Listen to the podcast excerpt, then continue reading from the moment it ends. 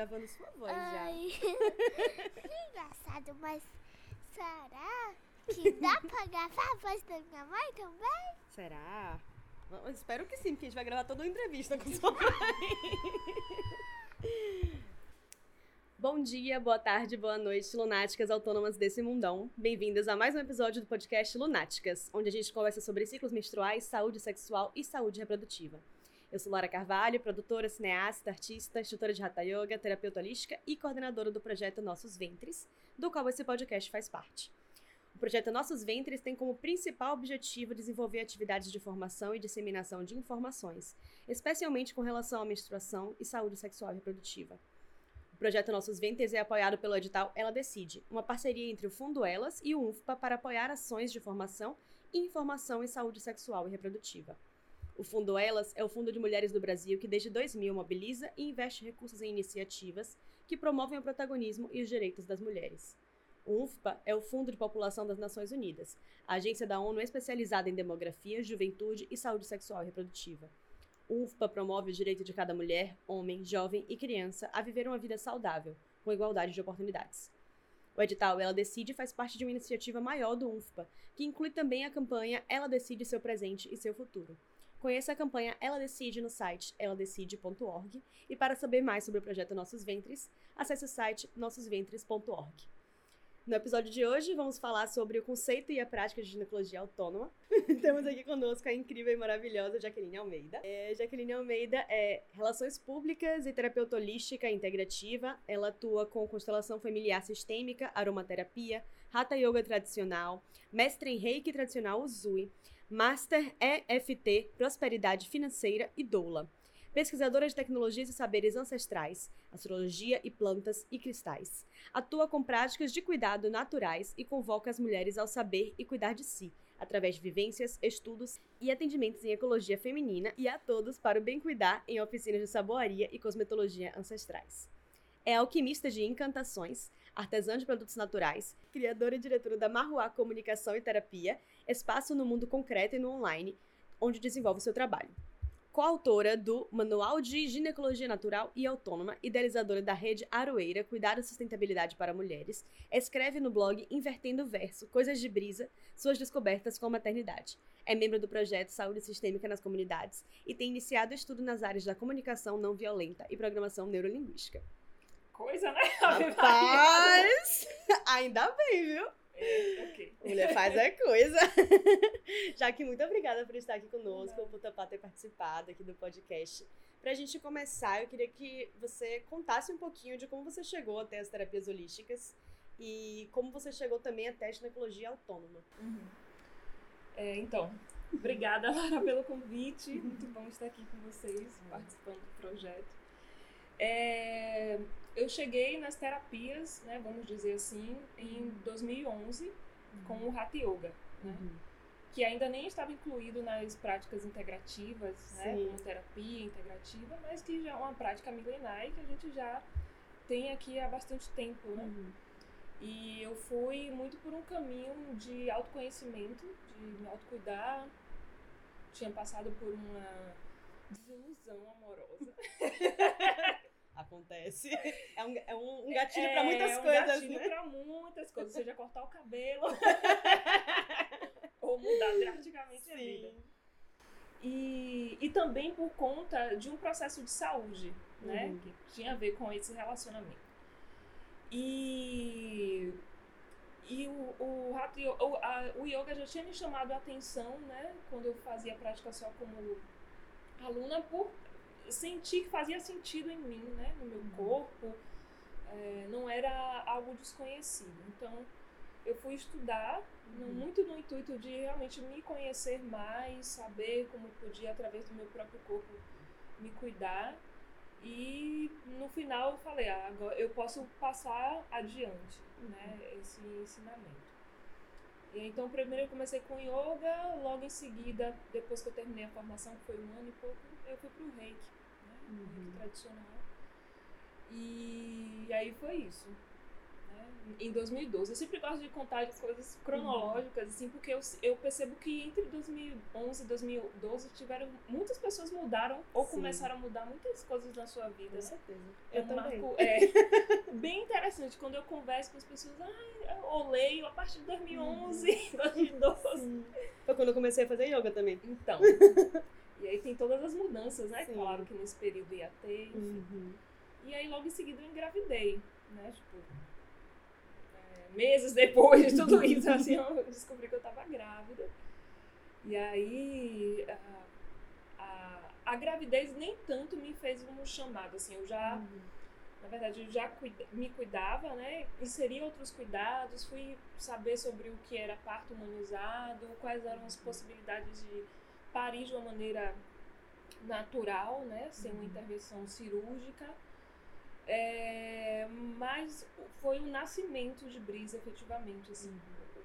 O nascer dela, a saída dela de dentro de mim, é, foi, fez com que minha consciência mudasse. né? E isso não de maneira... Foi ao mesmo tempo, eu tive uma expansão, né? Tive uma expansão de consciência real, assim, com esse parto. E isso, e a- o que eu vivi é, de um, um parto não idealizado, assim, né? Passando por situações de constrangimento, de violência obstétrica real e tendo que lidar com a realidade que eu não tinha conhecimento, né? De parir numa, numa maternidade pública, é, de certo modo desestruturada, assim, né? Eu me lembro muito de chegar na maternidade, estar na Partolândia, sabe? Mas olhar e ver aquelas coisas descascadas, sabe? Aquela coisa mal estruturada Uhum. para um momento tão importante da nossa vida. Sim. Isso foi me dando, tipo, onde é que eu estou? O que eu estou fazendo aqui Uhum. nesse lugar? Aqueles hormônios lá em cima. Lá em cima, parindo, brisa já saindo de mim e eu olhando para tudo aquilo como se não fosse real, Uhum. né? Assim, sei lá, me vi eu, eu, onde estou. Uhum. E o pós-parto, depois que eu pari, né, fiquei na, na maternidade aguardando a minha saída e a saída dela, e, e ver a maneira como é que se aproximavam de mim, né, como uma mulher que tinha acabado de parir, uma mulher preta, fui para uma maternidade pública, né, ver como outras mulheres negras, que eram, eu estava na enfermaria, né, como aquelas outras mulheres eram tratadas também, é, eu parece que eu adentrei, na verdade eu sempre digo que o véu da ilusão caiu. Uhum. É, e eu acessei uma outra realidade que de certo modo estava um pouco distante de mim, né? Eu não estava, eu não passava por aquilo, não vivenciava aquilo. E, e aí isso me deu uma mudança de chave mesmo, assim, na consciência. né? Aí, depois disso, quando eu fui, levei a Brisa para casa, comecei a cuidar dela. Eu tive acesso à aromaterapia através da minha doula, então comecei a cuidar de mim e dela, efetivamente com a aromaterapia. E eu percebi que aquilo fazia sentido também, assim, como Uhum. yoga e como reiki, né? Sim. Aí eu comecei a inserir a aromaterapia no meu cuidado com ela, comecei a vender óleos, vender produtos naturais, né, de outras, de marcas, de outras marcas, e comecei a estudar, comecei a tanto a pesquisar de maneira autônoma, quanto fazer formações também para compreender melhor o que era aquela mara, o que são essas maravilhas, Sim. né, dos óleos essenciais, assim. E aí é sempre quando você entra nesse caminho, acho que sempre vai te instigando, né? E Uhum. como eu sou escorpiana, eu gosto da Vai investigação. no profundo, eu né? lá, saber o começo das coisas. Uhum. Aí eu fui pra aromaterapia. É, consequentemente veio a saboaria na minha vida, que era o que eu já estava buscando, né? Aprender a fazer, porque eu vendia sabão, Uhum. mas eu queria aprender a fazer o meu sabão e começar a fazer os meus produtos para cuidar mais de mim e de minha filha. Deixa eu lembrar que são algumas coisas, né? Aí veio a ginecologia autônoma, né? Sim. Num processo em 2016 eu conheci a Cibele, veio fazer uma oficina aqui em Salvador, né? A primeira oficina que ela fez depois de uma vivência é, de estudos, de ir no México, né? De muita conexão com mulheres, de estudo de, de parteria lá. E aí o meu encontro com ela, assim, tipo. Quando ela começou a falar dos hormônios, da nossa anatomia, dos nomes, né? Nossa, aquilo foi E a Cibele tem uma forma de falar, né? É. Essa é a Cibele C, que é ginecologista autônoma, tá? Pra quem não conhece, procurem saber, ela é incrível. Ela vou dizer só atualizar que ela não está mais nessa caminhada. Não está mais nessa Não, caminhada. Não, só Está atualizar. em outras caminhadas. Está em outras caminhadas, né? Está em outros movimentos. Mas ela tava, ela tinha acabado de beber uma fonte assim, né? Uhum. Muito direta e aí ela trouxe nesse primeiro encontro muita informação. Então a gente teve um reboliço Uhum. e nós tivemos muita conexão, né? Muita proximidade por conta de de experiências espirituais nossas, né, de vivências Sim. espirituais, então isso fez com que a gente se conectasse muito. E a partir daí eu comecei a trabalhar com ela, produzindo os, as vivências que ela fazia, as oficinas. Até que depois ela me passou o bastão, Uhum. né? E falou, "Não, já que faça também as suas vivências, faça as suas trocas, compartilhe com as mulheres. E isso foi vindo, né? Eu já fazia, desde 2015, eu já fazia grupo, né? Com Uhum. mulheres, com mães, depois, ou conjuntamente, eu não me lembro agora, mas veio a, a pensão do útero também, que eu Sim. facilitava, né? Então, esse trabalho foi vindo e foi fortalecendo com tudo o que eu já fazia, Uhum. o que eu continuo a fazer e o que vinha chegando, né? E eu continuo fazendo tudo que eu vou acessando, eu sempre penso em direcionar a todo mundo, lógico, né? Mas algumas coisas mais específicas às mulheres. sim. E aí você vai agregando também todos esses outros conhecimentos de Isso. bagagem que você já tem. né? Exatamente. É por isso que meu, meu, meu perfil é tão cheio de coisa. É porque eu vou, ai, gente, isso é tão legal. É, mas é tu- tudo, assim, Sim. muito é, em contato com o outro, Sim, né? Quando você vai olhar, assim, são coisas que se complementam muito. sim. Não tá nada, nada desassociado. Sim. Né? E se a gente vai buscando elos, a gente encontra, né? Por Uhum. exemplo, a, a constelação familiar. É um, dentro dela você trabalha também com programação Sim. neurolinguística, né? Com, Com certeza. totalmente é isso, né? De Com ancestralidade, Exatamente, com tudo. com tudo. Uhum. Então é isso.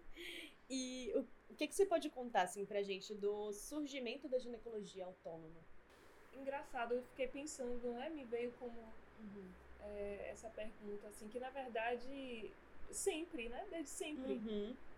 As mulheres estão se cuidando desde sempre. Se a gente está aqui hoje falando sobre isso, é porque mulheres continuaram a fazer esse cuidado. É, Hoje a gente tem em alguns espaços uma disseminação maior nos centros urbanos, né? Estamos Uhum. falando mais disso, mas é desde o princípio da coisa, desde quando desde quando nascemos, né? Uhum. nascemos de um corpo de mulher. Então, mulheres se cuidavam, né? Sim.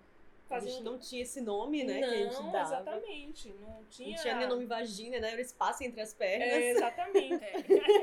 então, A gente precisa fazer algumas atualizações, Sim. né, de nomenclaturas, porque é muita Uhum. coisa que se tem em diversas áreas ainda, são nomes muito, né, que tem- trazem todo um histórico do eh, do patriarcado, né, Uhum. desse machismo do lugar da submissão da mulher. Então, numa caminhada que estamos fazendo, Sim. né, no futuro próximo, espero que esses nomes sejam, né, revistos. né? sim.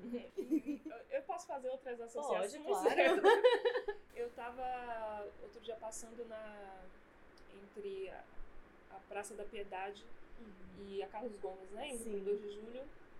Aí eu passei olhei pro lado, tinha lá Rua da Forca.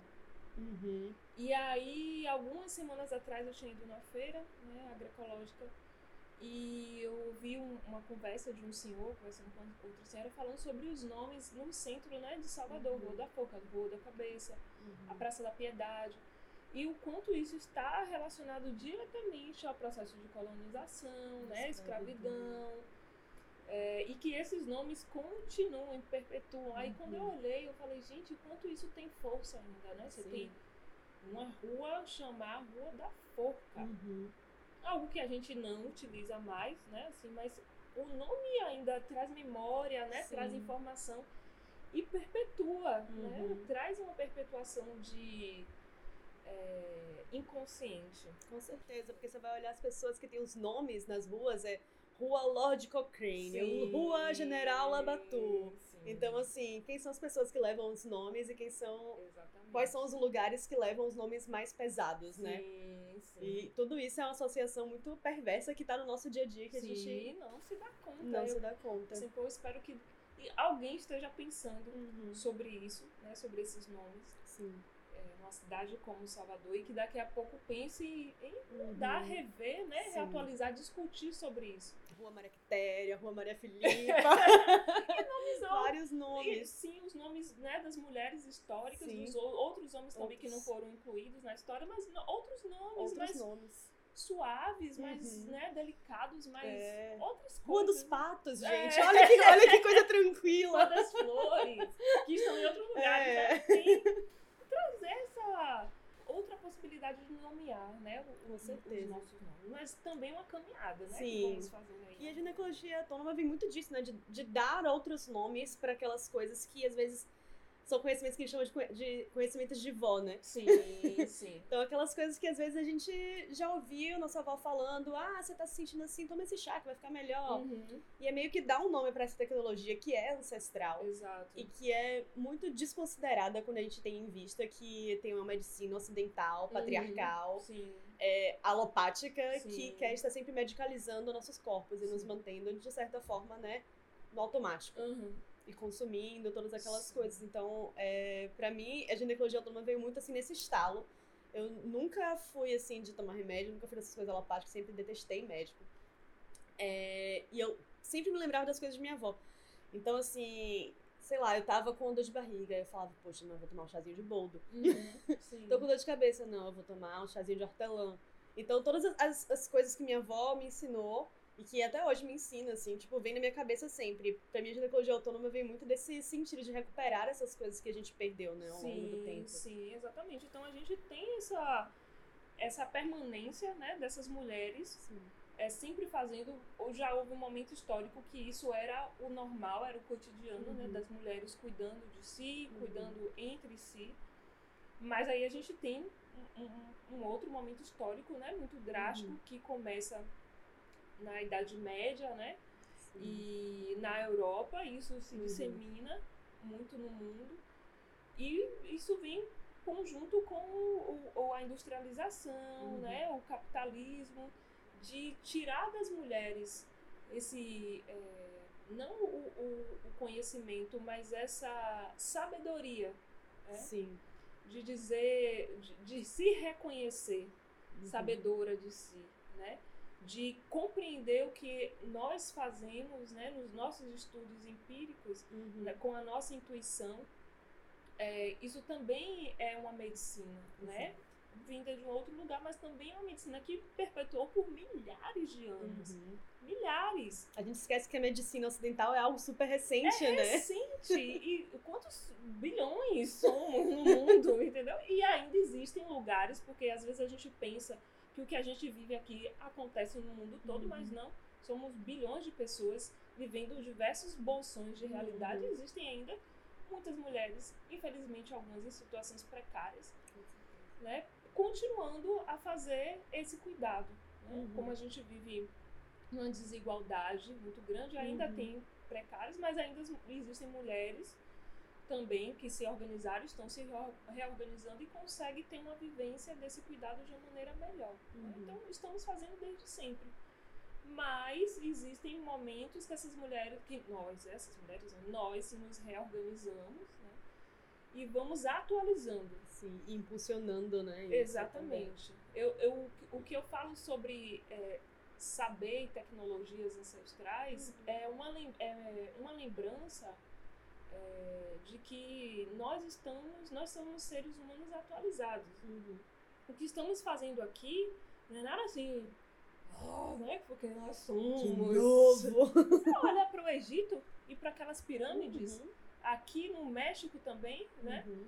na América, em outros lugares, ontem eu estava assistindo um filme com Brisa, é, um filme assim, é, infanto-juvenil, e aí passa uma estátua de Buda gigante, eu falei, velho, construíram isso em algum momento, numa situação né, completamente Uhum. é, Esculpiram em pedra! pedra, não tinha toda essa tecnologia que a gente acha que é a tecnologia de ponta, são outras tecnologias. Uhum. Então são informações que vão passando e a gente vai atualizando com esse saber, com esse conhecimento. Né? Então a importância de a gente olhar para trás, dizer, uau, essa caminhada que foi feita, né? E Uhum. nós estamos aqui, uh, Uhum. atualizando, né? E o que os próximos vão atualizar mais ainda do que a gente. Isso é isso. E como é que você definiria, assim, nas suas palavras, o que é ginecologia autônoma? Então, eu quero falar duas coisas sobre isso. Primeiro, é, pensar ginecologia autônoma é pensar é, no cuidado do corpo feminino, Uhum. né? A partir da região do nosso ventre, onde está ali o nosso útero, a nossa vulva, a nossa vagina, o nosso ânus, né? Nosso seio também, tudo que Uhum. envolve a saúde sexual e reprodutiva da gente, né? De uma maneira que a gente se aproprie. É a, a palavra é apropriação, né? Que a gente possa se apro- apropriar ou reapropriar dos conhecimentos sobre o nosso corpo, um conhecimento Uhum. que é básico, porque nós somos corpo, Uhum. né? A gente vive aqui nesse mundo através desse corpo, dessa matéria, e a gente não sabe disso que é básico da nossa existência. Uhum. E para que a gente tenha ferramentas e informações suficientes para que quando a gente vá. é, quando começa algum desequilíbrio no nosso corpo, a gente consiga identificar e dizer: peraí, mudou alguma coisa, tem alguma O cheiro coisa tá diferente, o corrimento está diferente. A cor tá diferente, né? Do, tem, Uhum. algum, tá, tem um corrimento ali acontecendo, mudou Uhum. alguma coisa, né? Porque Essa muco- dor, no- eu não tô acostumada com essa dor, essa dor diferente. isso, é. Porque só pra salientar que muco Uhum. também é diferente do Sim. corrimento, né? Corrimento já é um, um agravamento, Uhum. né? E, e a partir daí, quando a gente vai ao médico, a gente possa dialogar com o médico a partir desse conhecimento que a gente já tem.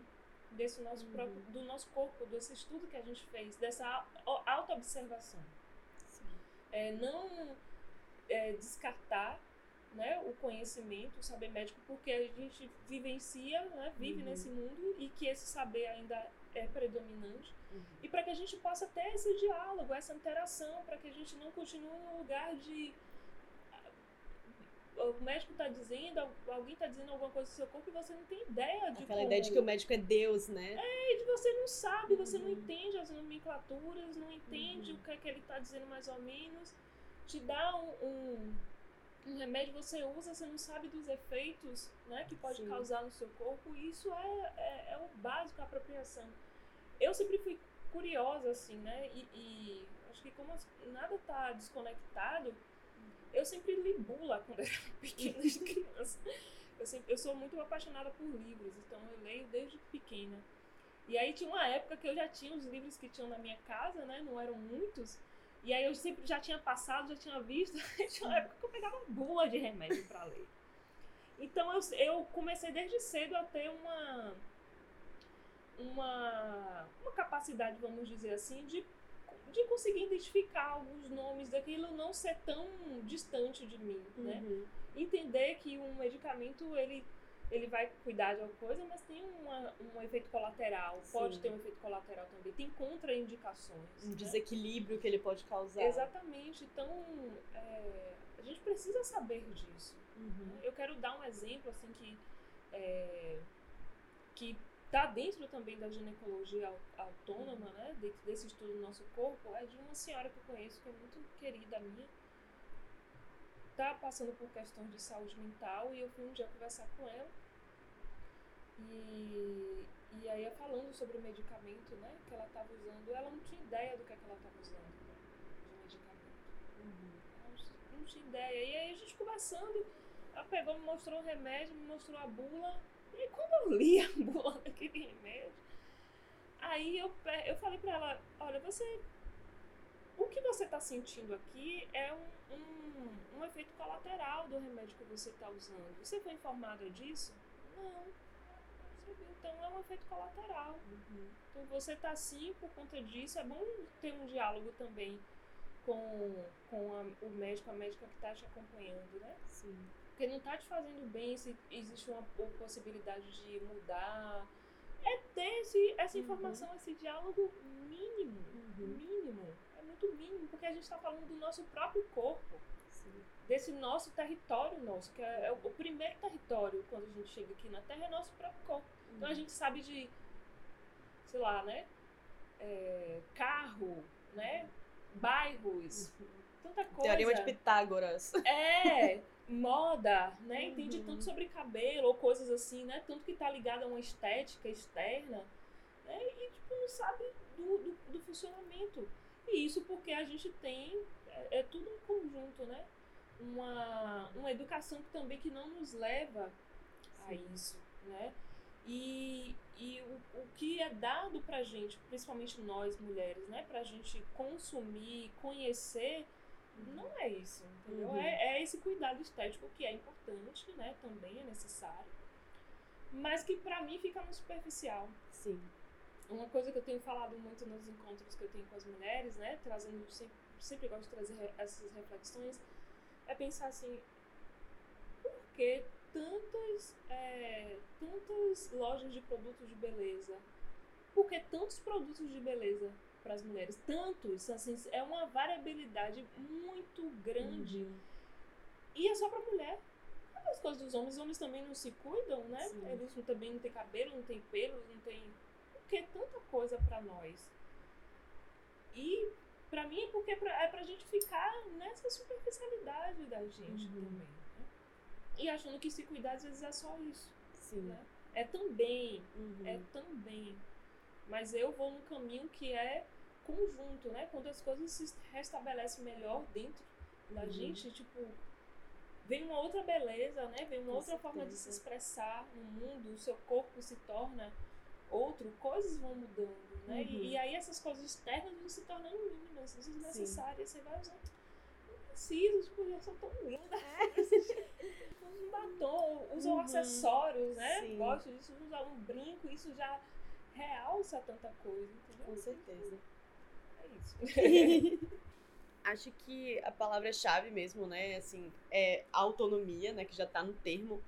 Então, é um movimento pela recuperação da autonomia dos nossos corpos, dos nossos ciclos. E daí eu queria saber como é que você pratica a ginecologia autônoma no seu dia a dia. Uhum. Pra complementar o que eu ia falar antes que eu falo, pessoa da área de comunicação que tem A ascendente, gente gosta de comunicar. é ascendente gêmeos, então Ah, tá explicado. minha expressão no mundo é nessa comunicação.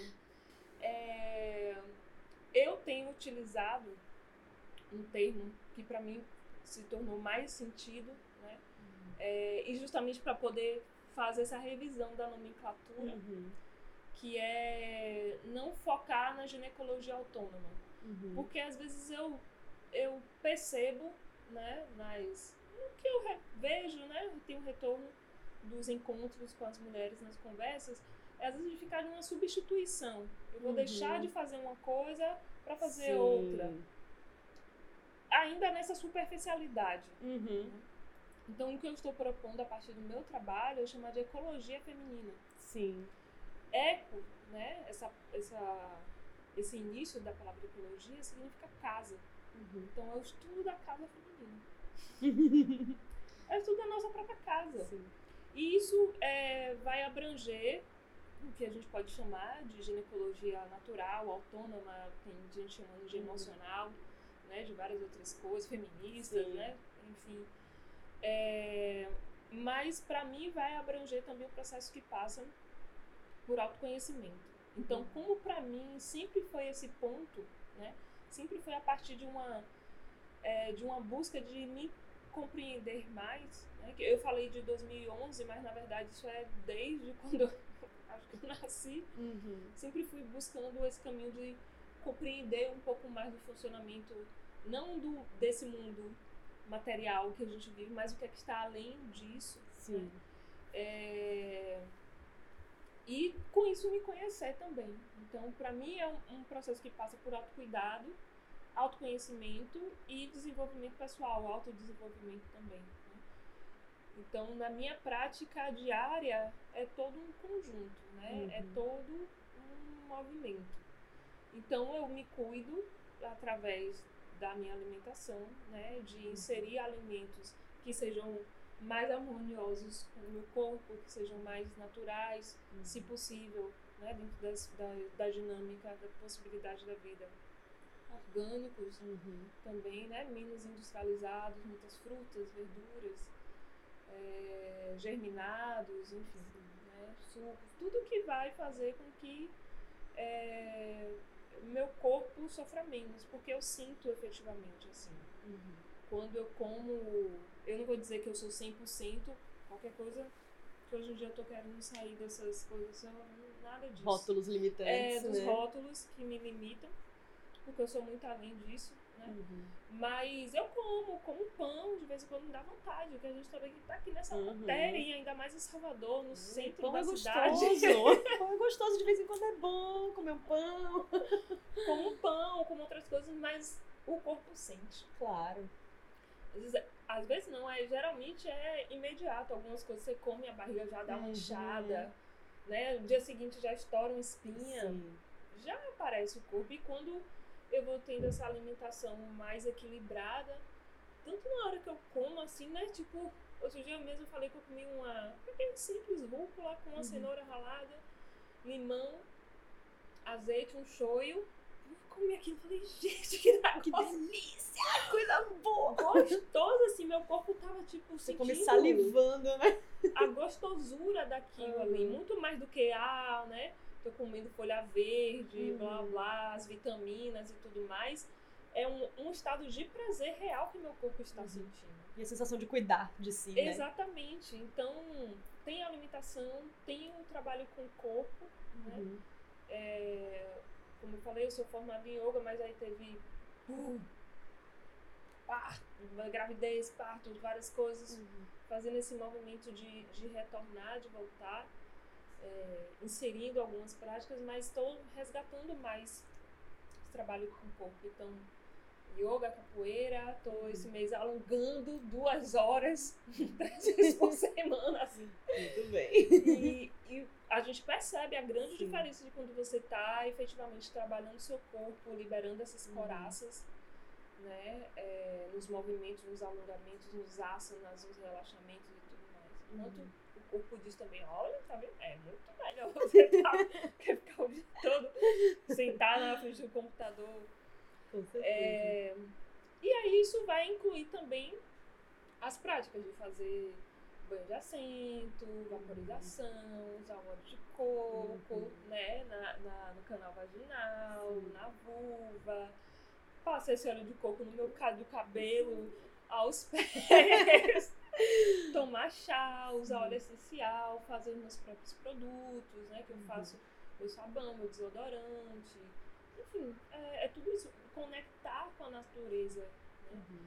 a, a ecologia feminina, é, as práticas né, de, de ginecologia que pensam numa perspectiva mais ampla, né? O a relação com a natureza é fundamento. Sim. É fundamento, porque nós não somos desconectados dela. Só, nós somos parte dela também, nós somos natureza. Uhum. Mas esse Homo sapiens que ficou aí só, né? Parece que nós Uhum. somos superiores Uhum. somos maiores, Que nós dominamos, é. exatamente a natureza. Mas, gente, adicionando aqui, a gente tá Ah, aqui domina a gente na hora. na hora. na hora, dá uma chuva nessa cidade de concreto que a gente Você tá vendo, vê. já foi, Uhum. acabou, entendeu? Terremotos aí, então nós somos parte dela também, né? Nós estamos dentro Uhum. dela. É, e cuidando da gente, a gente cuida dela também, né? Exatamente. É uma coisa que é como se fosse um efeito dominó, né? Você começa a cuidar aqui, mas você tá cuidando do outro, você tá cuidando de tudo que tá ao redor, então Sim, é aquela coisa que vai só sim. se amontoando de uma forma boa. Exatamente. E uma coisa que eu gosto também de falar, né? Porque eu vou utilizar meu lado escorpiano no meio aí do caminho falar. Gente, lembrem, né? Assim, é, o, pra mim o processo de regeneração do planeta, né, da natureza, é muito maior do que talvez Com certeza, com certeza. A Terra se recupera. Pra ela, o que são 2 milhões, bilhões de anos? pra gente. nós somos micro-organismos ali Uhum. dentro dela, entendeu? Então, é, outro dia eu falei isso num, encontro, numa roda de conversa que eu participei, né? Que facilitei lá na, na, na feira é, vegana em Salvador, Sim. é, no Parque da Cidade. Olha o esgoto. O esgoto daqui, por exemplo, que eram Uhum. rios, né? Uma boa parte eram canais, né? é, rios que viraram canais ali e se tornaram esgotos depois. Você olha assim ao redor, aqui mesmo, próximo, no- no- Na rua do canal? na rua do canal, tem plantas saindo dali. Sim. tem árvores. Outro dia eu tirei até uma foto de uma árvore que estava saindo da parede. Ela Da cresceu parede, eu sei qual é essa. Da parede, assim. Tem essa aqui, mas tem uma lá na federação, assim. Sim. Saiu, ela, ela arrebenta e ela varre. Uhum. Então a gente pensar nesse processo, a natureza se regenera o tempo todo. Uhum. Ela tem os mecanismos dela, né? De fazer, Fazer isso. aquela rachadura no asfalto e sair uma planta. Exatamente, a gente está aprendendo e a gente precisa aprender com ela também. Então, Uhum. quanto mais a gente trazer uma prática que, que seja. É, é porque natural, você fala natural, tem gente que fica, é, tudo natural, Uhum. assim, mas assim, que seja mais em consonância com o nosso corpo, Sim. com a nossa microbiologia, com esses seres que nós temos dentro de nós também, que temos milhões de bactérias aqui Sim. dentro, né? Quanto mais estiver associado junto, é melhor pra gente. A gente vive bem, a gente vive melhor, mais saudável, mais feliz. Uhum. Isso é real, Com certeza. né? Não é uma ilusão. Outro dia, Uhum. ontem eu assisti um desenho muito incrível com minha filha, é Alvin e os esquilos, É. né? Eu me lembrou, me veio essa associação agora. Aí um dos esquilos fazia um experimento com a planta de falar pala- um para uma planta falar palavras negativas Sim. e o outro falar palavras positivas.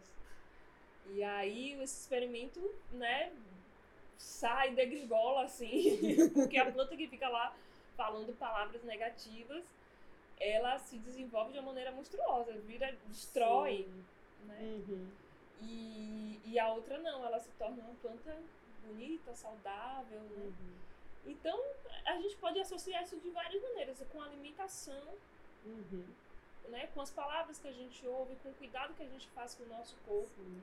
Também se a gente faz experimentos e pensa Uhum. nesse desenvolvimento nosso, né?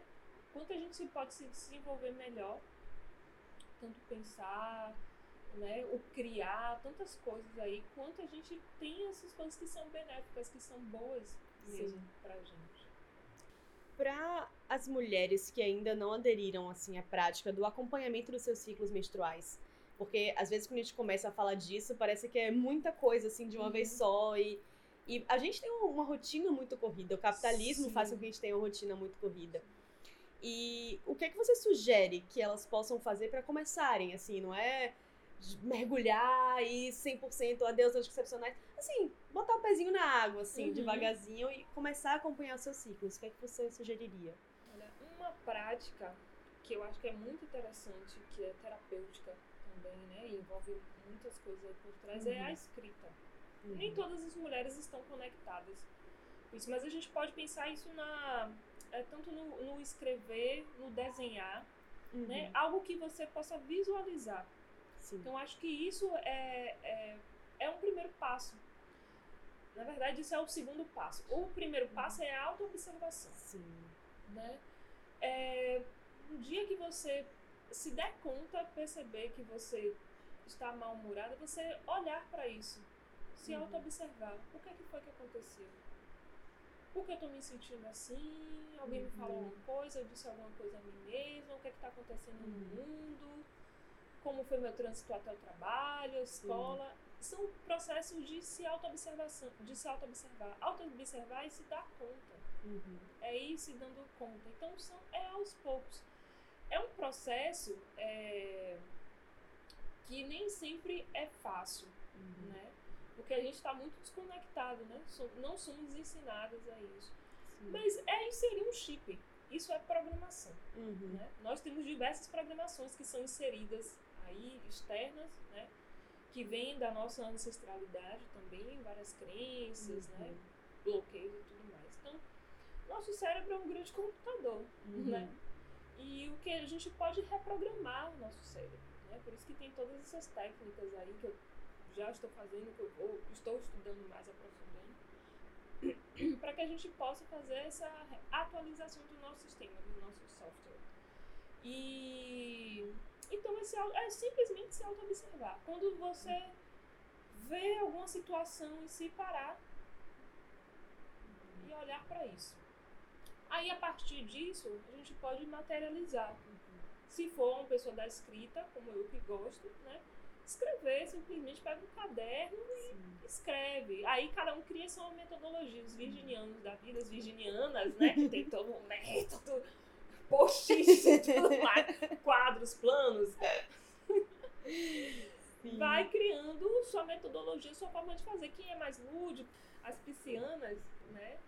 É, vai para o lúdico, para o desenho, né? Pega um caderno, folhas, enfim, e vai colocando isso. E aí vê uma maneira de você ter esse recurso sempre à sua mão. Às vezes Tem gente que gosta de colocar coisas em paredes, Sim. fazer quadros, pintar. Uhum. É uma grande forma de se observar também. Escreve, sei lá, cria um sinal para te lembrar o que estava passando. Então existem Sim. formas, mas eu sinto que essa forma é, não não linear, talvez Uhum. também, né? Essa coisa de você, por exemplo, que a gente tem as mandalas, os diagramas lunares, né? Isso de Uhum. você sentar, mesmo que tenha ali um lúdico de pintar, às vezes não cabe, Uhum. efetivamente.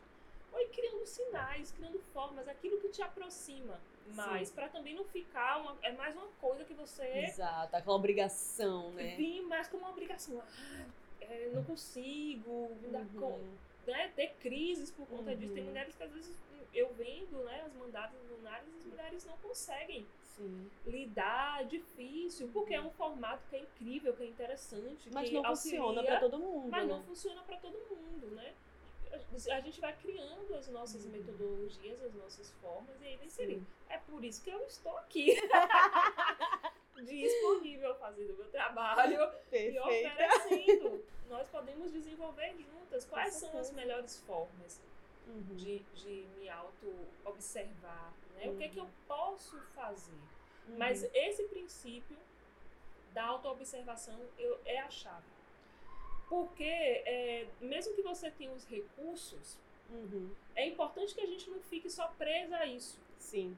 Porque no momento que não tem, no momento que não dá, não dá conta, é Que a não cabe. que não cabe, a, a partir da sua própria observa- autoobservação, você já sabe. Ah, você olha, meu, meu muco tá diferente, Uhum. né? Tá ficando mais clarinho.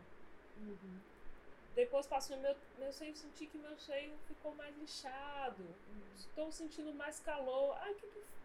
Hum, estou em determinada fase, né? Estou ovulando, estou para menstruar. Sim. fiquei mais cansada, estou mais sonolenta, fiquei um pouco mais irritada. Eu não preciso só ir ali e ver Uhum. no, no, no diagrama, né? Eu já tenho essa minha consciência, é o estudo Sim. do próprio corpo, essa autoobservação. É, foi a partir da, de uma autoobservação que eu é, pré-diagnostiquei, vamos dizer assim, Uhum. um mioma. Sim. É, isso em 2015, eu minha menstruação nunca foi é, excessiva assim, Uhum. né? Sempre tinha uma, uma menstruação regular, eu sentia antes de começar a fazer essas práticas, assim, quando eu Uhum. tava mais só no yoga, eu sentia cólica e fazia só respiração e a cólica aliviava e dava tudo certo. É, mas aí com a gravidez as coisas mudam também. Mas eu parei, minha menstruação estava normal. E chegou um determinado período que quando, é, um dia antes de menstruar, eu ficava muito mal. Assim, era um processo de adoecimento real. Sim. Eu não conseguia levantar a cama, eu não conseguia fazer nada, sentia muita dor na lombar. Uhum. A, a região do cóccix, lombar e quadril ficava travada, doía quando eu andava. Aí eu comecei a falar, gente, e sem contar o emocional, assim, uma, uma raiva, um negócio muito louco. assim. Uhum. E aí eu me dando conta, né, e sentindo uns incômodos também, assim, útero, a barriga alguma coisa não está normal. Tem alguma coisa que saiu da normalidade, né, porque esses sintomas não são normais, né, da, do, da minha, do meu ciclo, da minha menstruação. Sim. E aí vieram, né, algum, o que é que poderia ser, né, escorpiana, você vai logo Pra do É, é que nem Google pesquisar. Aí você descobre que você tá no estágio terminal. Você nem precisa É. Google, você mesmo já criou seu negócio ali. Aí eu fui no médico, né, pra poder ver o que era. E aí foi, teve esse diagnóstico do mioma, que era pequeno, mas que já estava Uhum. causando Essa disrupção. essa, né? né, todo esse rebuliço dentro de mim, Uhum. É, porque tinha uma alteração também, né, o mioma tem, é, vem também, né, são vários Vários fatores. fatores, né, uma desregulação também hormonal. Uhum. E aí ele fez o diagnóstico, eu fui no homeopata, né? Eu era um- um ginecologista homeopata, e aí tomei homeopatia. Olhei também para minha alimentação, porque aí eu fui ver naquela época, ainda estava numa alimentação muito. é, algumas coisas já naturais, né? Uhum. Menos carnes e tudo mais. Mas eu comia com farofa todos os dias. todos os dias eu descia e ia pra padaria comer com farofa. Uma padaria que eu adorava. E ali não dá pra você ficar comendo todos os dias, né? Sim. Gordura, açúcar, os Uhum. carboidratos, as farinhas brancas. Aí eu fui vendo o que é que eu podia melhorar na minha Uhum. alimentação, né? O que é que eu podia inserir, o que é que eu tinha que cortar. Tomava muito café, né? Tava, tinha voltado a tomar muito café, assim, que também não ajuda. Sim. Né? Então fui fazendo esse meu cuidado, né? eu a partir de mim Uhum. mesma, aí também com a orientação é, médica, né? Sim. Com, com a homeopatia. E, e aí a coisa se regularizou. E, mas um importante, eu, é, eu fui olhar para as minhas emoções. Uhum. Eu perguntei ao médico, tipo, por que eu estou com isso? Por que eu estou com mioma? Uhum. Por que eu? Aí ele tinha me perguntado se minha mãe tinha, já teve. Eu disse que eu não sabia, porque realmente eu não sabia, mas depois conversando com minha mãe, eu soube que ela teve, então tem o fator hereditário Genético. também, genético, tem o fato de mulheres negras terem mais predominância, né, de desenvolverem miomas. É, não exclusivamente, mas é mais, né? Sim. Mas aí, quando eu perguntei isso a ele, a resposta que ele me deu foi. É, ver se eu lembro. Mas era. Meio como eu olhar pra dentro de mim, né? Eu não me Uhum. lembro, eu tinha essa frase na minha cabeça agora, mas passou. Uhum. Mas era. Olhe pra dentro de você, né? Pra você ver Sim. o que saiu. Aí eu fiquei meio irritada, né? Na, na época, eu não estava tão conectada com essas coisas nesse momento, né? E aí isso me fez realmente parar para olhar Uhum. para as minhas emoções. Aí eu fui me dando conta de muitas coisas. Muitas Quando a gente coisas. para pra olhar, né? Ah, aí a gente vê que não tá tão bonitinho como a gente acha, né? Sim. Fica dizendo que está, mas não está. Eu tinha Uhum. muitos processos emocionais bloqueados aqui dentro de mim, né? Tinha muitas, muitas dificuldades emocionais em relação comigo mesma, com o masculino, com minhas relações amorosas, então, Uhum. tipo, olhar para isso para fazer as devidas liberações, né? Para que isso se encaminhasse. Então, hoje eu não tenho mais nada, eu não sinto nada. Uhum. assim. Maravilha, tá? Autoobservação é tudo. É tudo, é tudo. fundamento. É, como é que. Você já falou assim um pouquinho, né, da sua perspectiva, mas como é que você acha que a nossa percepção, tanto da fertilidade quanto dos nossos próprios ciclos, começa a mudar a partir desse acompanhamento, assim, dessa autoobservação? Você chegou a falar um pouquinho de como foi pra você Uhum. isso, mas você trabalha também com outras mulheres, né? Sim, Como é que é, sim. assim, pra elas, quando elas começam a se conectar? Então. Às vezes rolam umas crises, Uhum. né?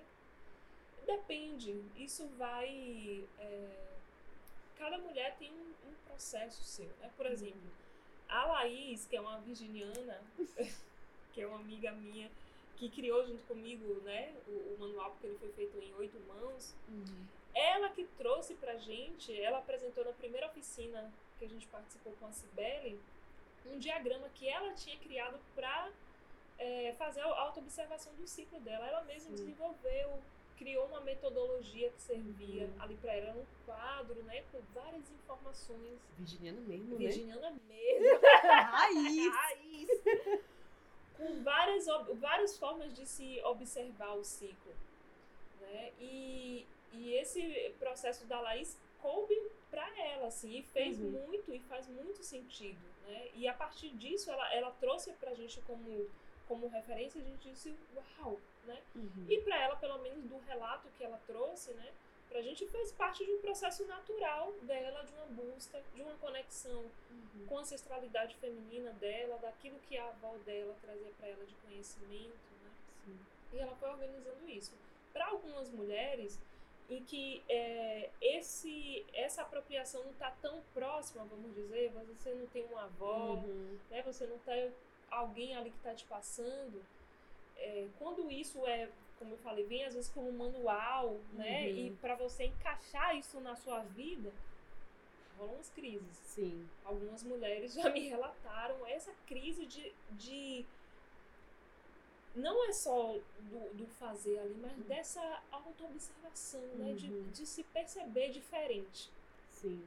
daquilo que elas vivenciavam, de quem elas eram antes e do que elas passaram a se tornar depois.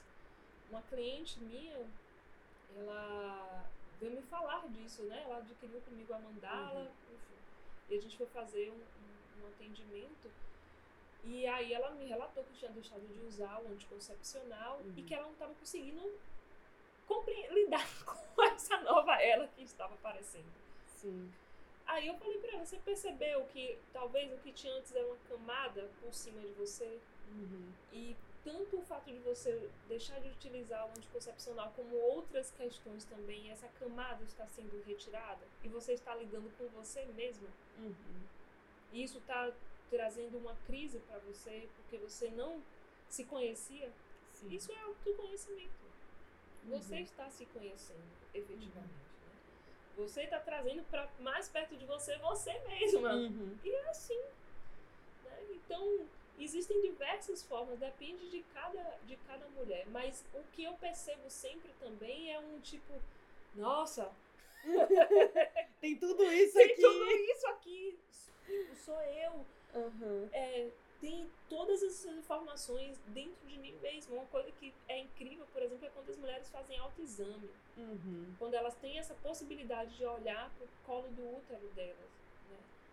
E ver algo que é tão nosso, que é tão delas Sim. assim, né? Que faz parte, que tá com a gente desde o princípio Uhum. e que é tão distanciado e que ao, ao mesmo tempo é tão perto, mas é tão distante. Longe, né?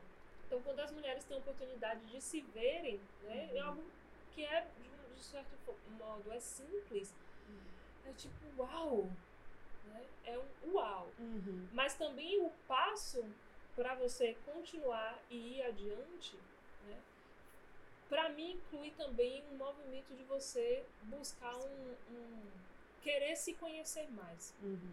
porque realmente quando a gente vai tirando Uhum. as camadas e lidando mais com a nossa essência, não é, não é fácil. né? E, e é saber acolher também essas partes que às vezes a gente considera ruins ou que a gente acha que são defeitos e que são só Exatamente. sombras. Assim como a luz precisa existir a sombra, né? Exatamente. E, é, e isso faz parte, né? Tem camadas Uhum. que são programações, para mim são programações Sim. que são colocadas, mas tem uma outra parte ali que são nossas sombras que fazem parte também da gente Uhum. e que a gente pode fazer o caminho de equilibrar Sim. A nossa sombra com a nossa luz, Uhum. porque somos isso também, mas a sombra não precisa ficar tão predominante. Uhum. né? A gente faz um equilíbrio. Exato. E, e eu sinto que o que traz para as mulheres é tipo, poxa, eu posso. Uhum. Eu posso me conhecer, eu posso cuidar de mim, eu posso saber mais de mim, eu posso a partir disso. Me desenvolver, me tornar uma outra pessoa. É possível também. né? E o que eu sempre digo para elas é passe adiante. Compartilhe, né, para suas amigas mais próximas, para outras mulheres que é possível, né, a gente fazer essas pequenas observações, essas pequenas percepções, né, Sim. tanto do nosso corpo físico quanto das nossas emoções, quanto da nossa mente, para que isso vá chegando a outras mulheres e que a gente possa se fortalecer também. né? É, é muito bom, por exemplo, estar aqui Uhum. falando com você, com alguém que também pratica, com alguém Uhum. também que vivencia, né? porque traz também suas referências. Sim. Não é, não está distante, né? É, e É conversar possível. também, e né? conversar, exatamente, conversar e poder trazer. Bom, já aproveitando que você falou né, dessa prática do autoexame, explica um pouquinho para quem está escutando e não sabe o que é o autoexame, o que ele é e por que fazê-lo. Uhum. Então, o autoexame é um- uma prática, né, para que a gente possa olhar o nosso próprio colo do útero. Simplesmente é isso. A gente utiliza um, um material, né? um espéculo, né, que é algo parecido com o que é utilizado nos consultórios Uhum. médicos. É, mas a gente utiliza o de acrílico, alguns médicos ainda utilizam, né? De ferro. Uhum. A gente utiliza o de acrílico para poder abrir as paredes vaginais Uhum. né, e olhar o nosso colo. E a partir desse olhar, identificar, né? Uhum. Ver o nosso muco, né? perceber, olhar se tem alguma alteração, se está mais avermelhado, se tem Uhum. partes mais esbranquiçadas. É fazer essa auto- auto-observação, como eu falei. Sim. Se olhar. Né? A gente é, tem manuais hoje, no próprio nosso manual de, de ginecologia, a gente explica como fazer, tem outros materiais também disponíveis, né? Uhum. O livro da Pabla. Pérez Ginecologia Natural ensina também como fazer. Algumas mulheres às vezes têm muito o receio né, de Uhum. lidar com aquilo que está tão distante, que sempre ficou em outro lugar e era uma outra Uhum.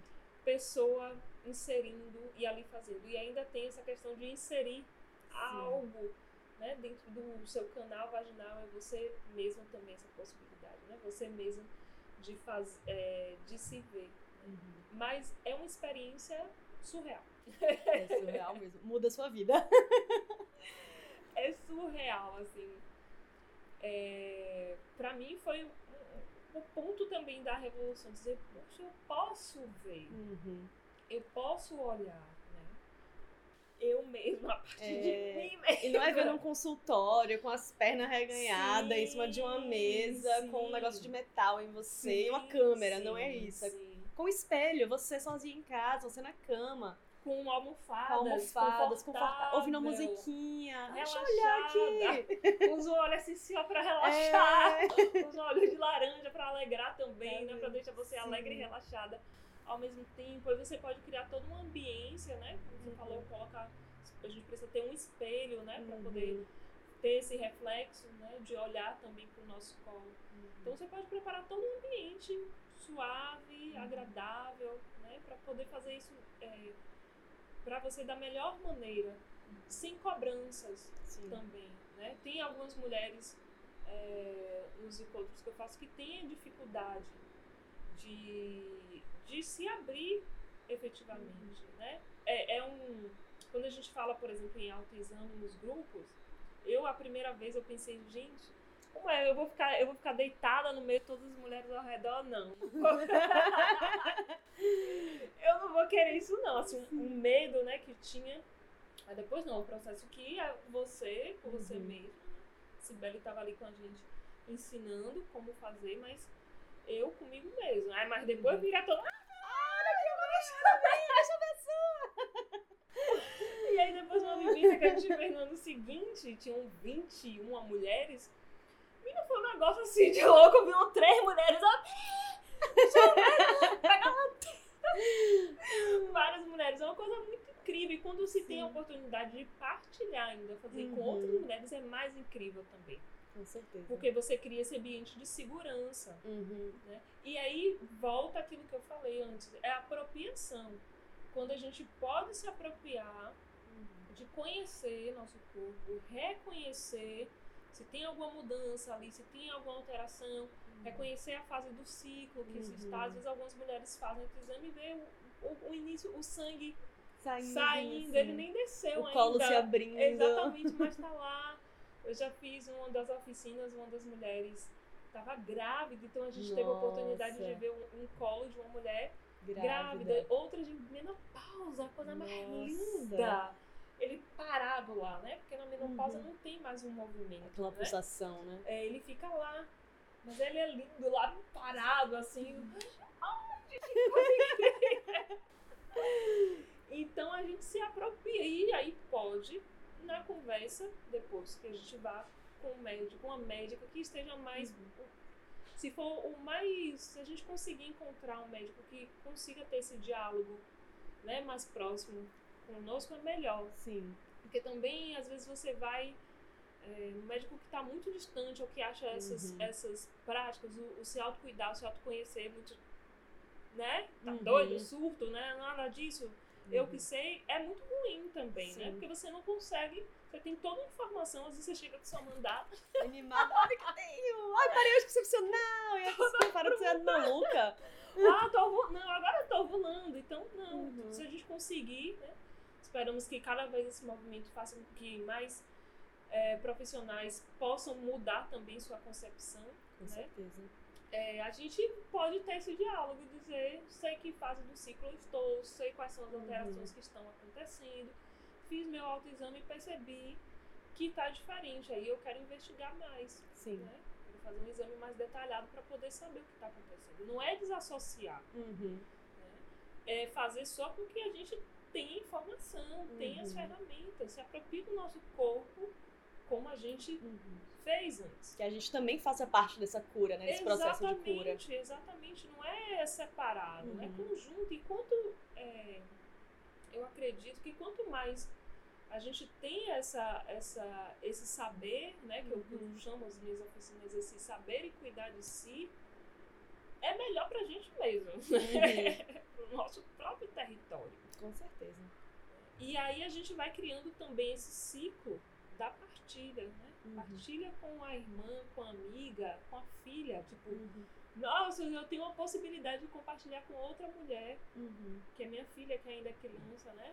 Todos os conhecimentos que eu estou acessando, né? Para que quando ela chegue na, na- no período dela, eu tanto possa acompanhá-la, mas quanto ela possa saber cuidar dela. Para mim, isso é, isso é revolucionário, Com certeza. efetivamente. Isso para mim já é a revolução da minha vida. Já é. Já, e já é está total, sendo. Já está sendo. Ainda falando sobre essa questão do autoexame, tem muitas mulheres que, que ainda se perguntam, né? Tipo, ai, mas será que vai doer? Será Sim. que. É, o que, que eu procuro quando eu tô olhando pro meu canal? Uhum. Ou então, posso fazer quando eu tô menstruada? É, posso fazer isso tendo, sei lá, endometriose, tendo SOP, né? Que é síndrome da ovário policística. Uhum. Então, essas são dúvidas que surgem também, né? Sim. O que é que você teria a dizer assim? Então, como a gente já falou, é é importante. Uhum. é, a gente está num momento relaxado, né? Criar uma Uhum. ambiência agradável, relaxada. É, não é para doer, Uhum. né? Não é para causar dor, não é para causar incômodo, porque a dor enrijece. Uhum. E aí, se a gente enrijece, tensiona o canal vaginal, não- vai ajudar, né? Porque a Sim. gente faz ali é abrir. Né? E a gente, como a gente mesmo está fazendo, a gente pode abrir com delicadeza. Hum, tá, não tá rolando. Sai, né? Tira. O, o espéculo ele Uhum. fecha e abre, né? Então a gente vai Sim. ali experimentando. E pode sim fazer quando tá menstruada, Uhum. né?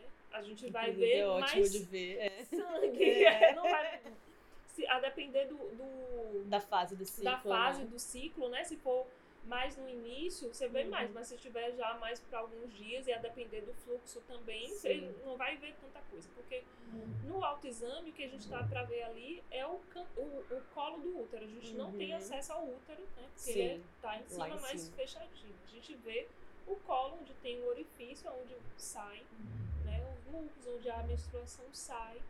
Então a gente vai observar ali. Ele geralmente vai estar ali num, num tom rosinha, né? Uhum. É, e tem alguns sinais que apontam alguma coisa. Está mais vermelho, Uhum. pode ser um processo de inflamação, né? Uhum. Se tem pontinhos brancos, aí já é outras questões, precisa investigar, né? Uhum. Então, no caso, por exemplo, da endometriose, é se não causar dor à mulher, porque Sim. depende do grau da endometriose também, Uhum. né? Depende do estágio. Então, como não vai estar ali, no, a gente não vai acessar o útero, né? Uhum. É, se for viável, se a mulher sentir, ela pode fazer, né? E Sim. ver como é que esse colo do útero está. Mas é isso, não é para causar dor. É que nem um coletor menstrual. Uhum.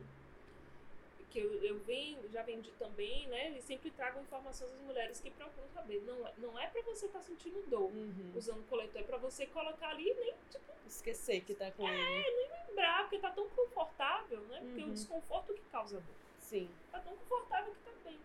Uhum. Então, a gente insere ali, né, de maneira cuidadosa, respeitosa, Sim. pede licença, cada mulher tem sua prática, se quiser fazer uma reza para si mesmo, pro seu Uhum. corpo, para suas ancestrais, né, pedir licença a todas as suas mulheres, né, as mulheres da sua linhagem, Uhum. porque, não, eu cheguei a me arrepio. Uhum. Imagina, gente, isso é muito, é revolucionário também, quando a gente tá ali se olhando e tomando para si esse, esse, esse saber, esse conhecimento, quantas mulheres das nossas famílias esse, esse saber foi, foi retirado, Uhum. foi apagado. quanto as mulheres foram é, soterradas, né? Sub, sub, colocadas num papel de submissão, né? de fragilidade, de desconhecimento do seu próprio corpo. O quanto a nossa menstruação foi tratada, ainda é tratada como tabu, às vezes como doença. Né? Uhum. O quanto o nosso corpo foi colocado como um corpo doente, né? como um corpo defeituoso. Então, no momento que eu tô ali fazendo algo tão uma experiência tão incrível para o meu corpo, quanto mais a gente puder ritualizar e tratar com Com carinho, certeza. com afeto, com amor, com respeito, é melhor. Mas a gente vê, né, aquela a gente conexão. vê e a gente vai poder se dar conta. Eu não preciso sofrer. Uhum. Eu não preciso sofrer para fazer esse exame. né? Não é normal, não é comum. Não Uhum. preciso passar por uma experiência dolorosa num consultório médico. Lógico que ali tem material que é de metal, então é mais Uhum. gelado, né? Então às vezes tem uns Uhum. arrepios, umas coisas no corpo, né? Mas não é pra gente passar por isso. Pra ser um, um- era pra ser algo precisa Prazeroso. ser prazeroso, precisa ser visto, precisa ser olhado, né? Precisa ser cuidado. Uhum. Como a gente entrega, integra mais cuidado e mais amor nas práticas? É um movimento que talvez daqui a algum tempo esteja mais forte, assim como foi o movimento do parto também, né? Sim. Hoje que ainda não estamos numa abrangência tão ampla, É. mas estamos com possibilidades. As né? informações estão chegando, pelo Exatamente. menos, né? A gente poder ter um, um cuidado mais amoroso com a gente. Uhum. Precisamos e merecemos isso. Com certeza.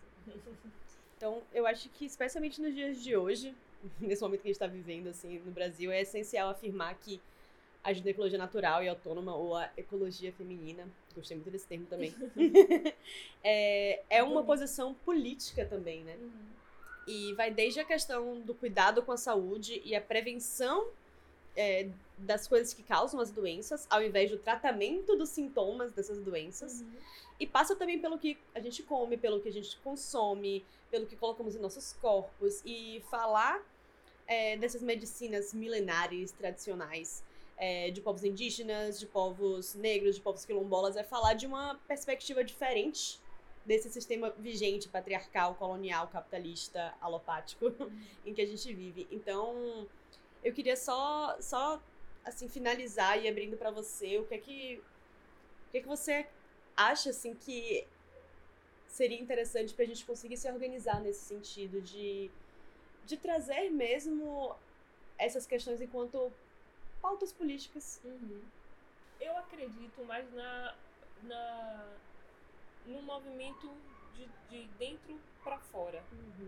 Então, eu, pelo menos dentro daquilo que eu vivencio e percebo, são as micropolíticas. Uhum. São ações como no- as nossas, né? Como nós estamos fazendo, né? De trazer é, através de, de ferramentas distintas, né? Seja como um canal de comunicação, blog, enfim, manuais, vivências, né? Essas informações, é difundir informação. A gente vive num mundo hiperconectado. Uhum. As informações estão passando, tem Wi-Fi aí disponível o tempo todo. Então, quando se tem outras informações além daquelas né, vigentes, as pessoas começam a despertar. a- isso começa a entrar em pauta, começa a ser discutido, começa a ficar mais próximo e menos distante. Então, quando se aproxima da sociedade, Uhum. eu sinto que é, é a partir daí talvez que uma política, né, ações políticas, políticas públicas Uhum. efetivas possam acontecer. Porque senão não tem nem corpo, não dá para criar, Uhum. é, é, até fazer lobby, né? Porque o da política que a gente vive funciona dessa Sim. maneira é real fazer lobby. Isso, falando isso me lembrou agora, por exemplo, da aromaterapia, né? Uhum. É, tem o Fabian Laszlo, que é, que é ah, ele é um CEO né, da, da Laszlo, é um aromatólogo, é um pesquisador, um cientista né, há 20 anos. A gente está falando de aromaterapia como se fosse tipo.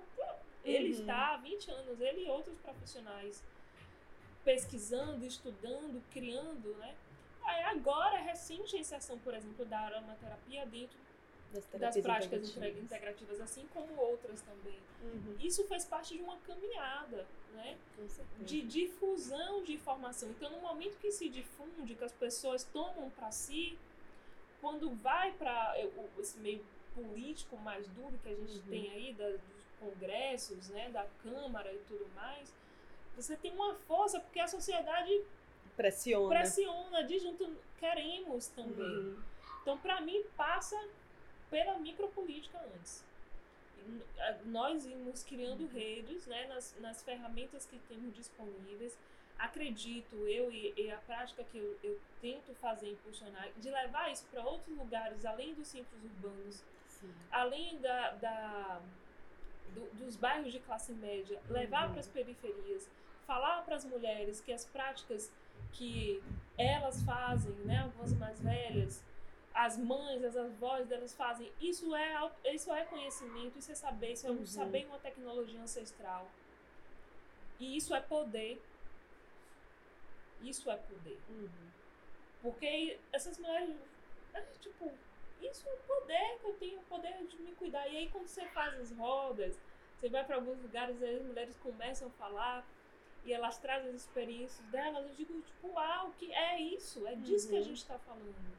Né? Desse cuidado que passa, de, de certo modo, por uma coisa que era mais simples, né?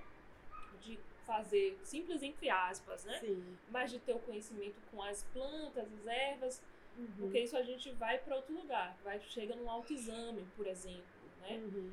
Mas poder também levar isso que está em outro lugar, que é o autoexame, para esses espaços também, para que as mulheres possam acessar, para que elas possam conhecer seu corpo, para Uhum. que elas possam difundir isso para outras mulheres e retornar ao, ao seu poder, do cuidado do seu corpo Uhum. que eu acredito que a, a, a palavra não é a tomada de poder, assim, mas é a apropriação, adoro. Apropriação do poder é, para mim, eu acredito que é a partir de mim mesma, Uhum.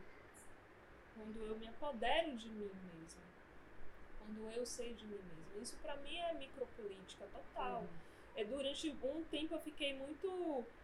Eu nunca fui de grupo político, né? Uhum. Nunca fiz parte de nada, assim. Já tentei algumas coisas, mas eu sinto que não é a minha mesmo. Sim. E aí, durante o tempo, eu fiquei me questionando se o que eu. Me dizendo que o que eu fazia não era política. Pode falar, Brizoca.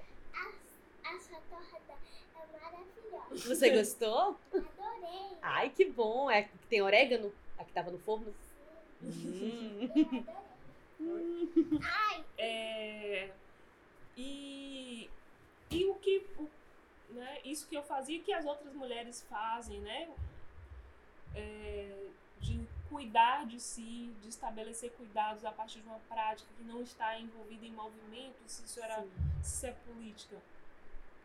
E, e as mulheres foram me trazendo, dizendo, já que isso é política, é o que você faz, né? Tudo é Uhum. política. Tudo é. O Política pessoal é é político, política, então. é poder, né? Uhum. Política fala de poder, então isso é política, isso não está em outros âmbitos, mas está aqui, você está fazendo, tem outras mulheres fazendo essas ações, né? Compartilhando Uhum. conhecimento e informação. Então, tornar isso, tomar isso pra gente também como uma política, não como um partido, né? Uhum. Uma Ou bandeira. uma bandeira, efetivamente, mas porque política está associada diretamente a, a Uhum. esse poder. E pra mim, assim, falando a partir de mim mesma, parte a poder- a partir desse poder sobre mim mesma. Uhum. E eu poder passar isso adiante à minha filha, né? Que a gente chama, Sim. chama de empoderamento também, Uhum. né? Passar adiante para que ela tome esse poder dela, saber quem ela é Uhum. efetivamente. Né? Como uma mulher, né? Como um ser humano, como uma mulher negra, como tantas outras coisas, da onde ela vem, a história dela, a linhagem dela. E além disso também, porque nós não somos só corpo, né? Não Uhum. somos só matéria, né? Somos outras coisas, né? Passamos aí por várias dimensões Muitas. também. Muitas. Algumas que a gente nem sabe. Nem sabe pra onde a gente tá indo. Então, eu acredito que é a partir disso, um movimento interno para o externo. Então, fortalecer essas ações né, e disseminar o quanto mais pudermos levarmos, o quanto mais pudermos, para que algum, em algum momento breve do futuro futuro a, a gente possa falar, as pessoas falem, isso se torne pauta, se torne Uhum. discussão. Já está começando. Sim. Né? Já começou, está começando não, já, Já começou. Né? Já estamos no movimento. Então vai ser quando você ouvir no ponto de onde você ouvir. Menina, esse coletor que eu botei tá aqui, ó, todo se remexendo. É isso. Jaque, muito obrigada. Muitíssimo obrigada mesmo. É, diz uma coisa para quem tá escutando a gente. Quem quiser conhecer mais do seu trabalho, procurar suas próximas vivências, oficinas e tudo mais, como é que faz pra te procurar? É, então, é, procurando nas redes sociais, Uhum. né? É, Amarruá. Uhum. Vou falar como é que escreve, porque não é um nome daqui, originário é um Sim. nome indiano, né? E aí eu trouxe minhas nomenclaturas. É M-A-H-U-W-A. né?